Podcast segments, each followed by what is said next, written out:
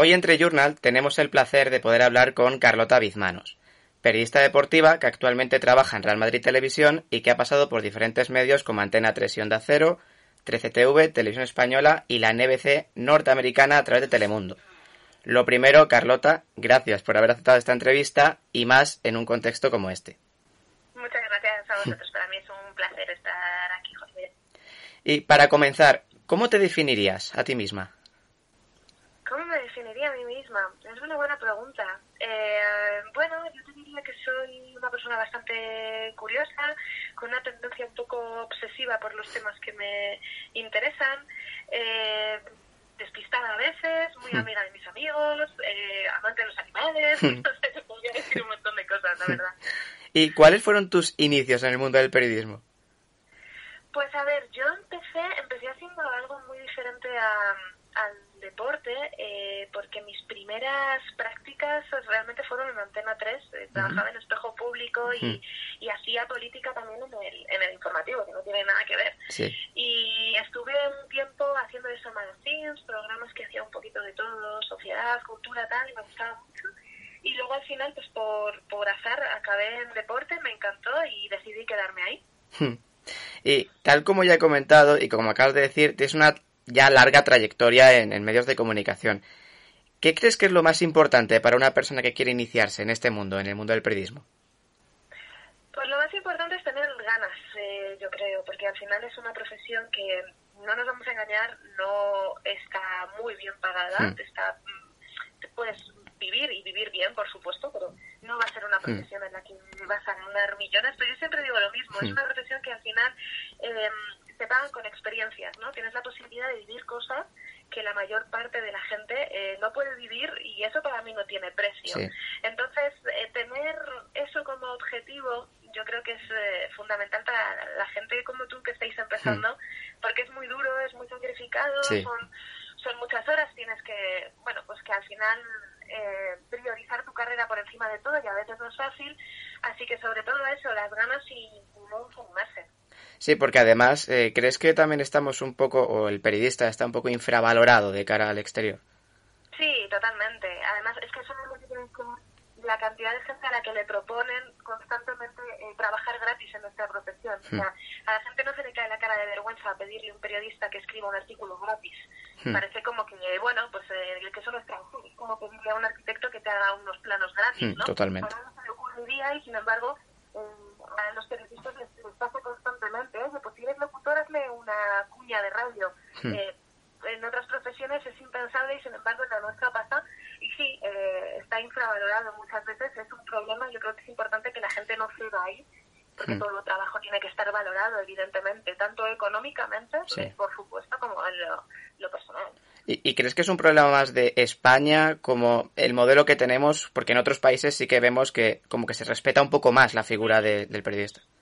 Yo al final eh, la experiencia que tengo fuera de España es en, en Telemundo, que es el canal latino más importante dentro de Estados Unidos. Sí. Y la verdad es que notas bastante diferencia. Eh, allí los periodistas tienen un tratamiento mucho más de estrellas, por Hmm. así decirlo, ¿no? O sea, un narrador deportivo allí. Aquí lo- los, los buenos y reconocidos están bien reconocidos, pero allí es otra historia. Hmm. Eh, un periodista allí, un presentador de informativos allí, tiene un tratamiento muchísimo mejor, aparte de un sueldo muchísimo mejor y, y el concepto que tienen sus propios jefes y compañeros, etcétera, ¿no? Está como más Sí. valorado. Ojalá que algún día Hmm. eh, sea como allí. Sí, y tal como ya has mencionado, y hace unos años también hablaste de esto en una entrevista con Teleaudiencia, si no recuerdo mal, eh, en tus inicios en Antena 3 comenzaste haciendo periodismo político. Sí. Y la pregunta es, ¿desde pequeña te tiraba más el periodismo deportivo o en general únicamente ser periodista o...? Pequeña tenía la cosa de, de querer contar lo que pasaba. Hmm. De hecho, cuando era muy pequeña, eh, mis padres vivían en una urbanización y se me ocurrió hacer como el periódico de la urbanización. Algo Hmm. que no tenía ningún sentido porque en la transición no pasaba absolutamente nada. Pero yo estaba diciendo que ocurriesen cosas, entonces yo escribía noticias absurdas, pues del tipo ha habido una fuga de agua o Sí. cosas así, ¿no? O sea, desde pequeño tenía un poco esta cosa de, de querer contar lo que pasaba. Me daba igual. Sí. Me daba igual que fuese política o que fuese... Sentía curiosidad. Eh, y siempre me gustó el deporte. Cuando era pequeña veía los partidos Hmm. eh, con mi padre. Entonces, bueno, pues cuando por puro azar apareció el periodismo deportivo en mi vida, dije, ah, pues mira, me encanta, pero no fue una elección desde el primer momento. Hmm. Y ahora, ya una vez que eres periodista deportiva y estás más enfocada en ese, en ese campo, ¿crees que podremos ver a Carlota en, en otros campos, el, otra vez en el político, social o...?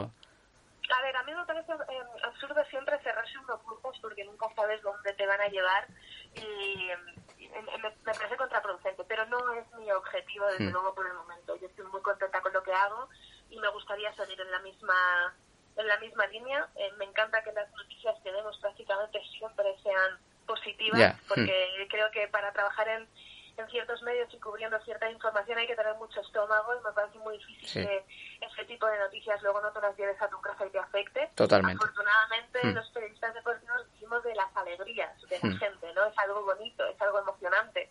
Entonces, eh, bueno, tener la posibilidad de estar cerca de algo tan bonito pues la verdad no, no, no, tengo ningún plan de, hmm. cambiar de ámbito, desde luego. Hmm, totalmente. Y asimismo también has trabajado en cadenas privadas como en la cadena pública.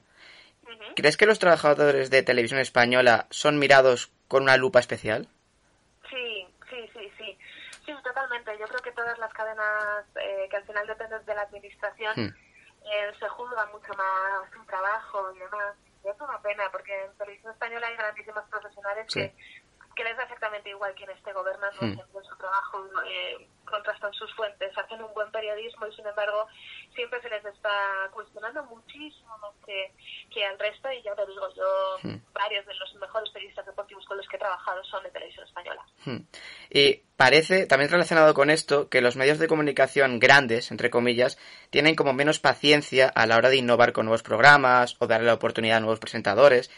¿Crees que esto es porque cada vez la televisión está siendo más esclava de las audiencias y del share? Sí, puede ser, puede ser. Yo creo que al final todos quieren encontrar como esa fórmula perfecta, que sepan que vaya a funcionar. Es muy difícil correr riesgos, sobre todo cuando tienes un jefe que te está hmm. que te está pidiendo unos resultados porque tiene que vender un espacio a la publicidad, porque al final la televisión es un negocio y tiene hmm. que vivir y tiene que ganar dinero. Entonces, sí es complicado que se apuesten por, por cosas eh, nuevas, pero bueno, hay veces que quien no arriesga no gana, ¿no? Hay veces que a alguien de repente se te ocurre una fórmula diferente y funciona y, mira, y luego todos los hmm. demás van a la cola. Totalmente. Y en junio de 2017, como ya has comentado, comenzaste a colaborar con la cadena norteamericana NBC a través de Telemundo. ¿Podrías explicarme cómo te surgió esta posibilidad y, qué ha supuesto para ti? Porque es bastante importante cambio increíble. La verdad es que fue un poco puro azar. El Telemundo estaba buscando una reportera española, por eso de, de la hispana. Hmm. Eh, y estaban buscando una reportera también pensando en, el mundial que iba a ser el año hmm. siguiente, el mundial de Rusia. Entonces, bueno, eh, encontraron vídeos en internet, fue así de absurdo. Eh, me vieron en YouTube y demás, contactaron conmigo. Yo les mandé una serie de pruebas que me pidieron y tal, y les gustó. Y y bueno, y me dieron la oportunidad de hacer la Copa Confederaciones, que fue eh, lo primero que hice con ellos, que estuve de reportera allí en Rusia. Hmm. Y la verdad es que puso un cambio total, porque gracias a ellos pude hacer el Mundial, gracias a ellos pude hacer el Mundial Femenino, he vivido un montón de cosas con ellos y hmm. la verdad es que fue suerte, me cambió la vida y no puedo estar más agradecida. Sí, porque has participado en la, en la cobertura de la Copa Confederaciones, de un Mundial de fútbol masculino y finalmente como copresentadora del Mundial Femenino del año pasado en Francia. Sí, exacto. O sea, podríamos decir que fue un poco eh, un ascenso. Hmm. Empecé haciendo la Copa Confederaciones como reportera. Eh, al año siguiente fui también como reportera a Rusia, que fue una locura maravillosa. Hmm. Eh, tuve además la oportunidad de estar allí de campo el día de la final, así que fue increíble. Y, y, luego el paso ya de copresentar, que ya fue el verano hmm, pasado, el, Mundial en Francia. O sea que resto ha ido todo rodado súper bien y, bueno, encantada porque poder hacer estos grandes eventos yo creo que es el sueño de hmm. cualquier periodista deportivo. Totalmente. Hmm. ¿Y crees que estos trabajos han supuesto ese gran salto de, de calidad, por así decirlo, que necesitaba tu carrera? Sí, sí, sí, sin duda. Sí, al final ya no solamente por lo que aprendes en, lo profesional, que es muchísimo, sino también en lo personal. Eh, son, son cosas que te enriquecen mucho, porque al hmm. final cualquiera desde fuera te dirá, bueno, un mundial es un mes, ¿no? Hmm. Sí, pero es de una intensidad tremenda, conoces periodistas de todo el mundo, compañeros, viajas, conoces otras culturas, mm. em, es, es increíble, ¿no? Y creo que hay pocas experiencias dentro de esta profesión que puedan enriquecerte más en tan poco tiempo. Entonces, sí, por supuesto. Y en Francia el año pasado tuviste como compañera presentando a Ana Jurka. Y parece que desde el primer momento tuvisteis muy buena sinergia. ¿Cómo fue la labor de copresentar un evento de un calado como todo un mundial femenino? Pues al principio, al principio, honestamente yo al principio estaba muerta de miedo hmm. porque cuando me dijeron que iba a hacer el, mundial femenino, yo estaba en Rusia haciendo el mundial masculino, me dijeron con un año de antelación. Yo no sabía que iba a copresentar, pero sabía que lo iba a hacer y cuando me llamó mi, mi jefe desde Miami para decirme que te queremos el año que viene de chicas, yo dije, madre mía, si no tengo yo ni idea de fútbol femenino. Honestamente, en ese momento no tenía ni idea de fútbol femenino. Y claro, tengo vértigo, porque al final es muchísimo más difícil que hacer el Mundial de Rusia, el Mundial masculino. Al final, oye, mira, te tienes que preparar para todo, pero no tenía ni punto de comparación. O sea, hacer el Mundial Femenino suponía en muchas cosas empezar de cero.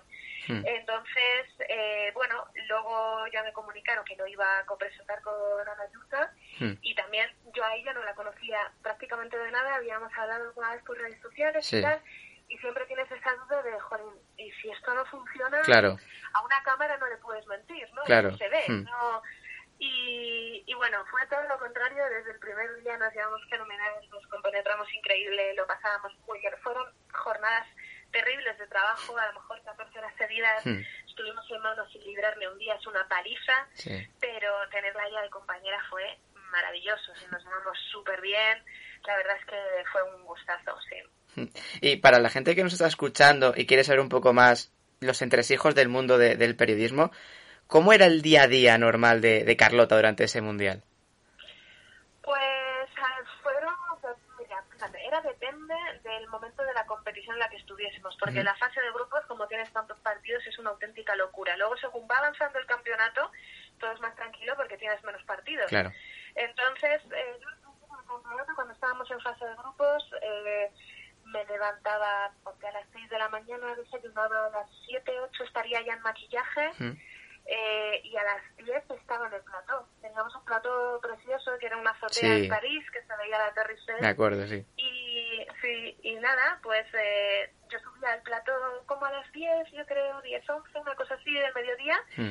Y ya empezábamos a entrar a hacer las conexiones en directo y hasta las 12 de la noche. Comíamos sentadas en el plató tomábamos café sentadas hmm. en el plato, cenábamos en el plato, eh, porque al final entrábamos en el programa de, de la mañana de Telemundo para hacer pues un pequeño avance sobre los partidos que iba a haber ese día. Hmm. Y después íbamos haciendo una previa de media hora por cada partido, más el intermedio y el post. Hmm. Entonces, claro, haces eh, la previa de media hora, primera parte del partido, entras en el descanso para hacer los handballs, después despides, unos 10-15 minutos con las mejores jugadas, y luego a empezar otra vez con la previa al siguiente partido. Claro. Hmm. Así con todo. Entonces, bueno, pues una paliza. Al final terminábamos, pues ponte a las 12 de la noche, una cosa así, y nos íbamos al hotel y al día siguiente otra vez a las 6 de la mañana. Hmm. Y entiendo que, eh, porque Telemundo tiene una audiencia potencial de cientos de millones de, personas, eh, eh, ¿notabas la responsabilidad a la hora de ponerte delante de las cámaras y de hacer el directo? Sí, pero fíjate, yo no soy de los que piensa mucho esto porque al final no te tienes que obsesionar tanto con la gente que te está viendo, ¿no? Hmm. Tú lo haces bien por ti misma, quieres hacerlo bien por ti. Eh, que te vea más o menos gente, pues puede ser más o menos relevante, pero hmm. pero realmente lo que tienes que pensar es, eh, yo lo voy a hacer perfecto, aunque no me esté viendo nadie. Claro, sí. No, no puedes autopresionarte, no, es que como ve poco gente, pues da igual. Hmm. Eh, siempre tienes que tener esa responsabilidad. Evidentemente es una responsabilidad mayor por lo que tú dices, porque la audiencia es muy grande, porque además recibes mucho feedback ahora por, en las redes sociales, entonces tienes todo el rato esta sensación de cualquier cosa que diga, ¿no? cualquier cosa que haga, todo, hmm. todo se está viendo, pero yo creo que es algo que tienes poco que dejar al margen y centrarte en tu trabajo y no pensar en cuántas personas te pueden estar viendo. Hmm al menos mm, podemos decir que te quedaste muy orgullosa de, tu cobertura, ¿no? Sí, total. La verdad es que fue un éxito porque es que realmente Telemundo apostó muy fuerte por el fútbol femenino. Eh, con el Mundial le dio un espacio increíble, una cobertura increíble y, y bueno, no sabíamos muy bien cómo iba a responder el público. Hmm. Sí que estábamos observando que el público cada vez se estaba acercando más al fútbol femenino, pero no sabíamos si era algo anecdótico de ver un par de partidos y ya, o, o que realmente esa gente iba a seguir un campeonato entero, ¿no? Desde el principio hasta el Sí. final. Y fue un éxito por eso, porque la gente se enganchó, la gente vio partidos que pensábamos que no iba a dar muy buena audiencia y, y sí que dieron muy buena audiencia. Y, y la verdad es que fue un éxito por, por eso, ¿no? Por lo que Hmm. suponía también pues para el fútbol femenino y para todas esas mujeres jugadoras profesionales que, que, que, bueno, pues vieron ese gran momento, ¿no? Para, para ellas. Sí.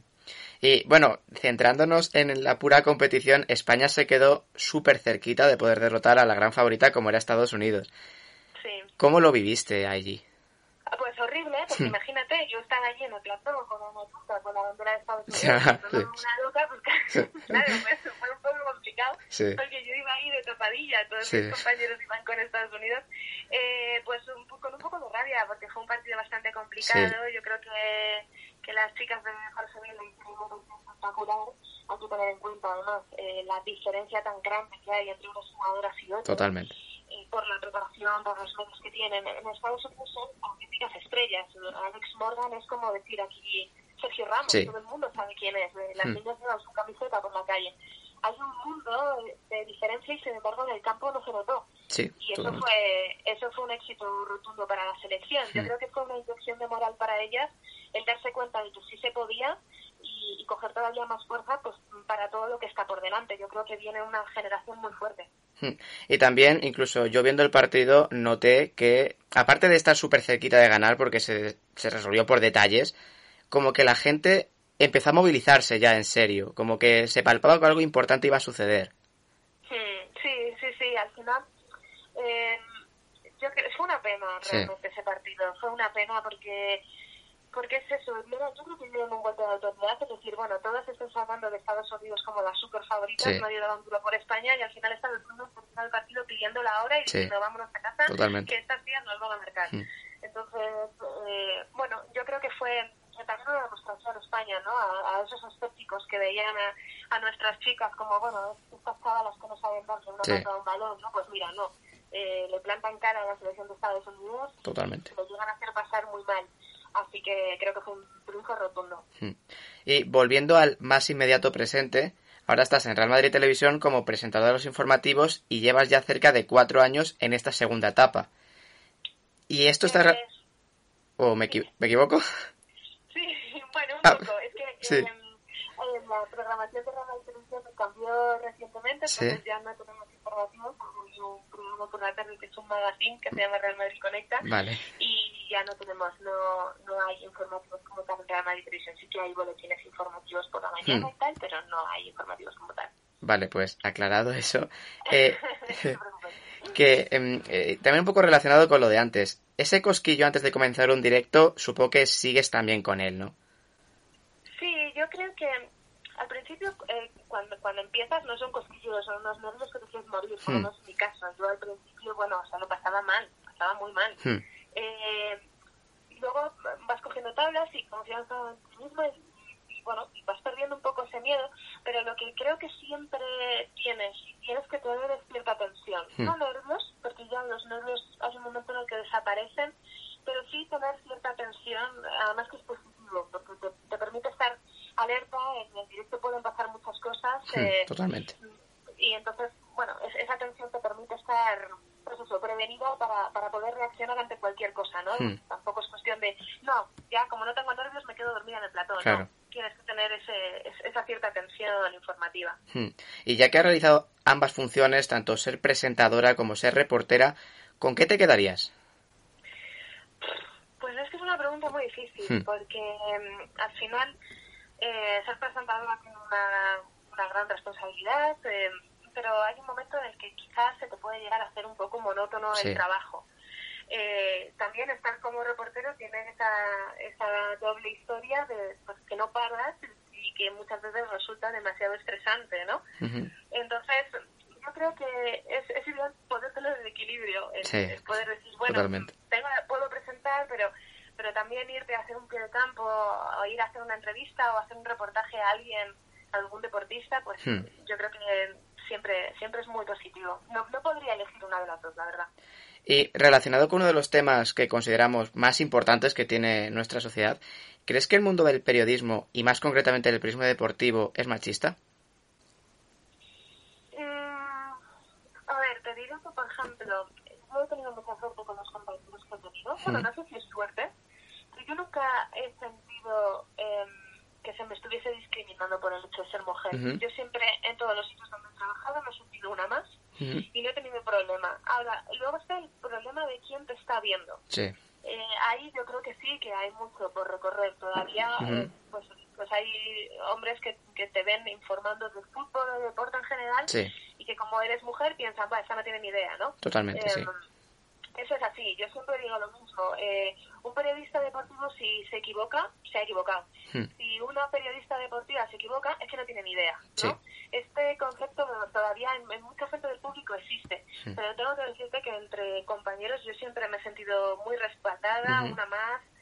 Nunca he sentido que mi opinión valiese menos Hmm. que, que la de los demás por el hecho de ser una mujer, ni mucho menos. Creo que es más el esfuerzo que tiene que hacer la, eh, La sociedad, el ¿no? sector de la audiencia. sí.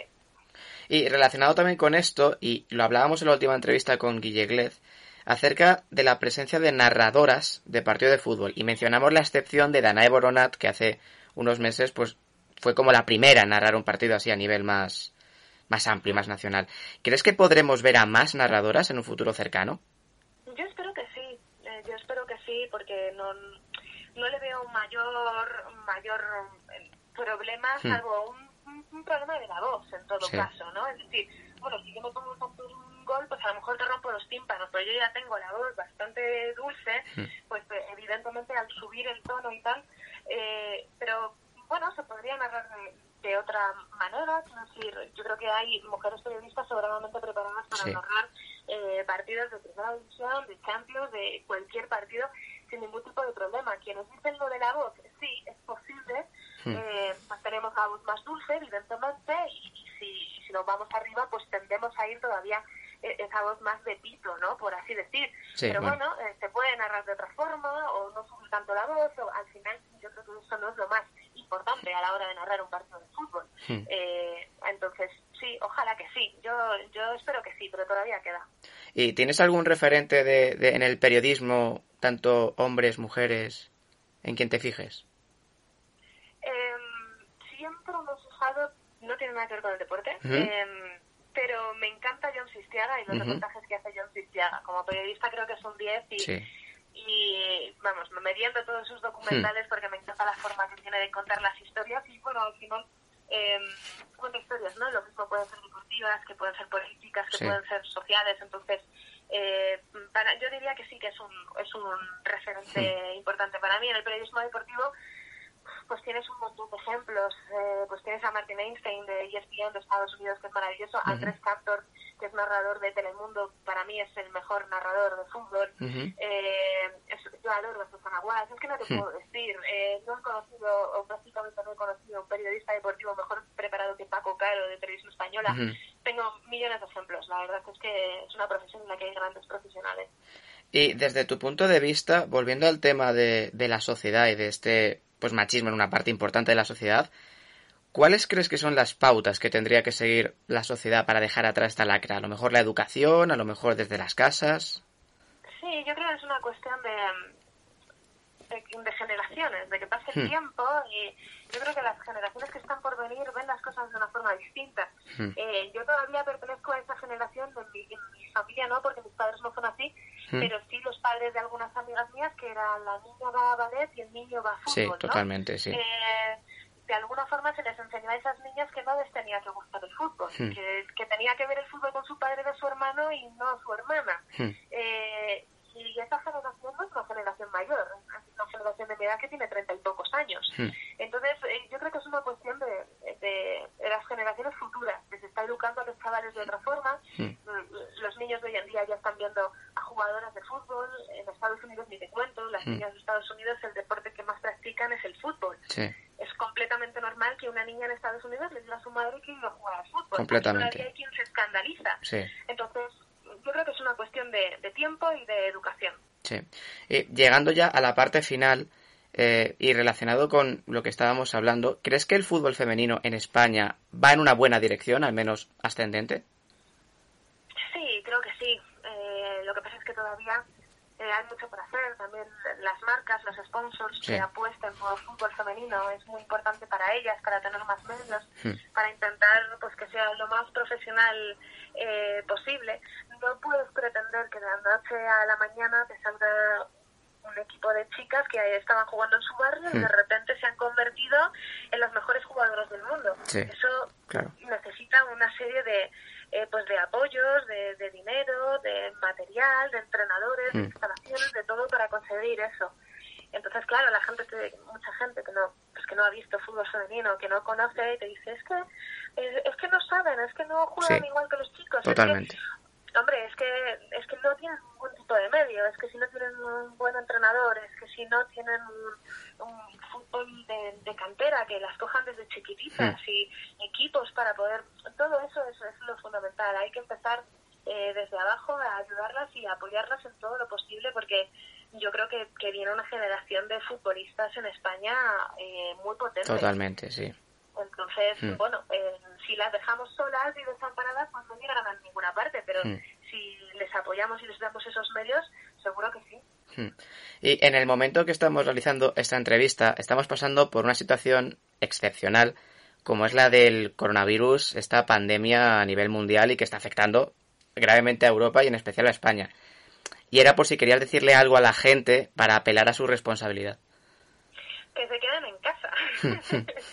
sí, ya, bueno, ya estábamos ahí escribiendo en redes sociales todos estos días. Eh, yo creo que es muy importante eh, que la gente se dé cuenta de que esto no es una broma, hmm. tampoco hay que alarmarse y ponerse histérico, que simplemente lo que nos piden es que nos quedemos en casa, que no es un enorme esfuerzo, nadie nos está diciendo que vayamos a picar piedra o que vaya, simplemente que nos quedemos en casa, pues que la gente se quede en casa y que sea responsable porque nos afecta a todos y es la única manera que tenemos de, que esto pase. Entonces, bueno, pues a quedarse en casa, a esperar que, todo continúe y a apoyar en todo lo que se pueda pues a los médicos y las enfermeras que, están haciendo el trabajo más duro que hay ahora mismo hmm.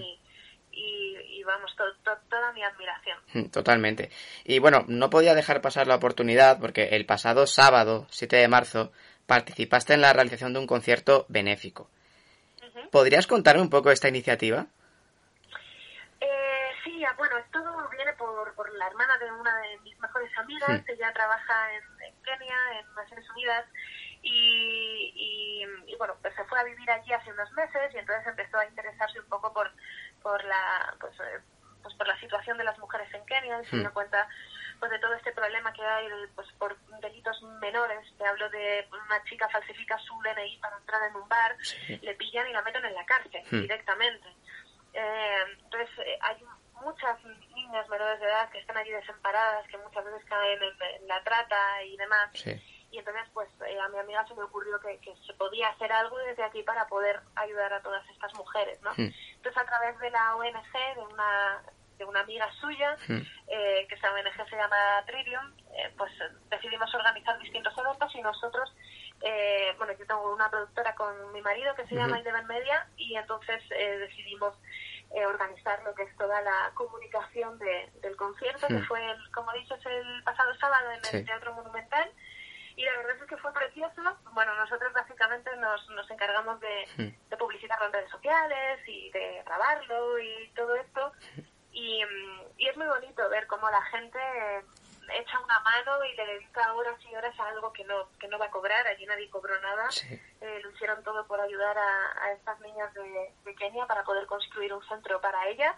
Y, y la verdad es que estuvo, estuvo fenomenal. Hace falta más cosas así. Sí, la verdad que enhorabuena por eso porque es importante. Y también la última pregunta que es una pregunta que me gusta realizar siempre algo alejada del motivo de la, de la entrevista, pero no te asustes. Es, si tuvieras todo el poder político o todo el poder para hacer lo que quisieras, ¿cuál sería la primera medida que tomarías? ¡Wow! ¡Qué pregunta! Hmm. Si tuviese todo el poder... Sí.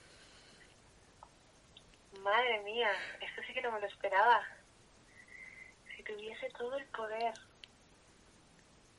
Me encanta, o sea, me encanta, o sea, quiero decirte, sé lo que me gustaría hacer, pero no sé cómo se hace. bueno, pero ¿por dónde irían un poco los...?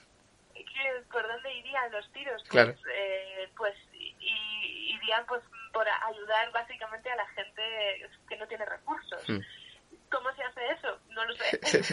pero, pero sí, creo que eso sería lo más, lo más justo que la gente que no, que no tiene pues lo necesario, ¿no? Comida, un techo, etcétera, que desafortunadamente hay mucha gente en esa situación. Totalmente. Pues, pues haría algo, que no sé qué es, eh, para cambiar esa situación. Bueno, Carlota, pues ha sido todo un placer. Muchas gracias por hacer esta entrevista. Muchas gracias a ti. Gracias. Adiós. Chao, chao, chao.